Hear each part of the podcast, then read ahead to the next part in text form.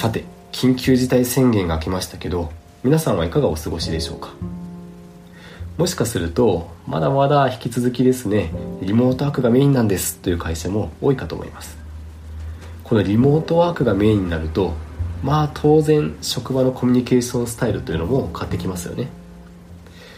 例えばですねいつもは近くのデスクにも気軽に「まるさんこれについてちょっと教えて」みたいな感じで口頭で質問できてたこともリモートワークになってくるとメールでしたりチャットにきちんと文章に落とした上で質問しないといけません。ですので文章を書く時間でしたりあとは読む時間というのが圧倒的に増えるんですね。そうなった時に重要になるのが短く分かりやすく要点を伝える力です。ということで今回は短くても伝わる文章のコツ。こんな本をご紹介します。この本はですね博報堂の一流のスピーチライターの方が書かれた本です。もう本のタイトル通りですね短いのにもかかわらず心にぐさぐさぐさぐさと刺さってくる文章というのでしっかりと書かれてます。ではこの短くて伝わる文章のコツというのは一体何なのでしょうか？これには2つの要素があります。一つは要約力です。言いたいことのエッセンスというのをしっかりとかいつまむスキルですね。2つ目は文章の骨格です。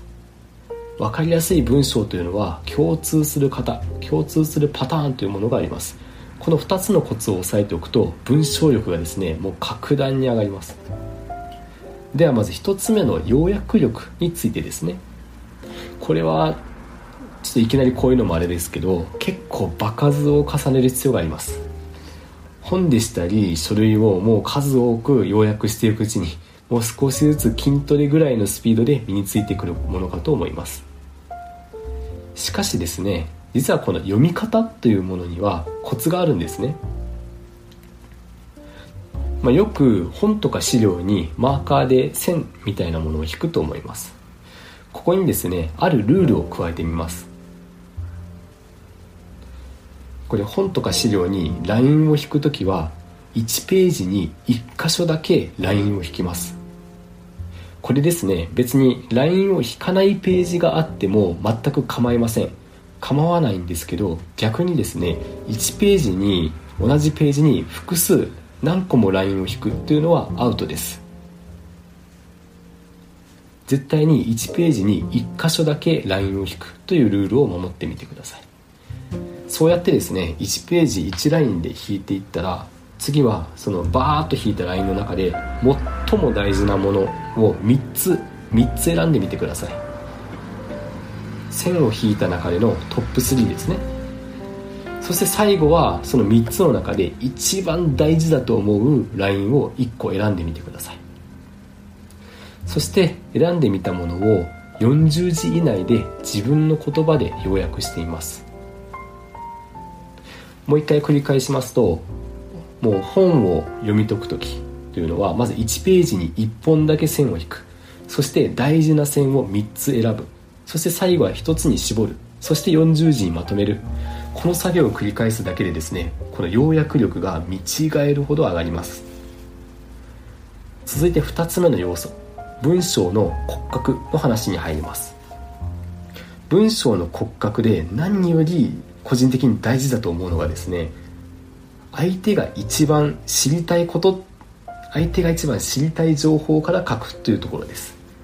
これ間違っても自分が書きたいものから書く。これは絶対に NG です。相手が一番知りたがってるメッセージから文章をスタートする。これがですねこの本読んでいて一番守るべき方なんじゃないかと思いました。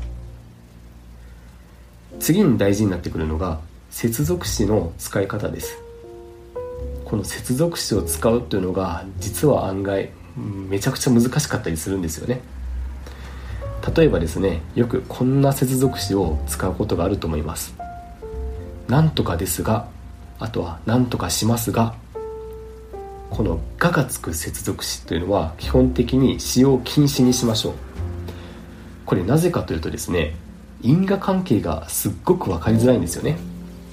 なんとかですがっていう接続詞がついた時にこれ逆説の論理を言ってるのかそれともなんか順説？順説で続いていくものなのかというのがよく分かんないことが多いんですよね。ですので「が」ががつく接続詞はなるべく使わないようにしましょう。あとはですね文章をバーッと読み返してみてあってもなくても通じるような接続詞というのは全部削りましょう。意外とですね無駄な接続詞というのが多かったりします。ここを削るだけで文章がぐっと短くなります。そして最後はですね接続詞の定型文というのを覚えておくことです。例えばこんな定型文があると思います。確かになんとか。しかしなんとか。でしたりあとはかつては何々。しかし現在は何々。みたいな書き方。あとはですねそもそもなんとか。でも実はなんとか。みたいな定型文ですね。これ英語でもですねよく定型文で not A but B みたいな感じで習ったと思います。それと同じようにですね接続詞の使い方というのをパターン化しておくとよりシャープで分かりやすい文章が書けるようになります。いかがでしたでしょうか？この書くスキルというのはこれ年齢とか知識量は全く関係ありません。もう今日から意識して練習したもん勝ちだと思います。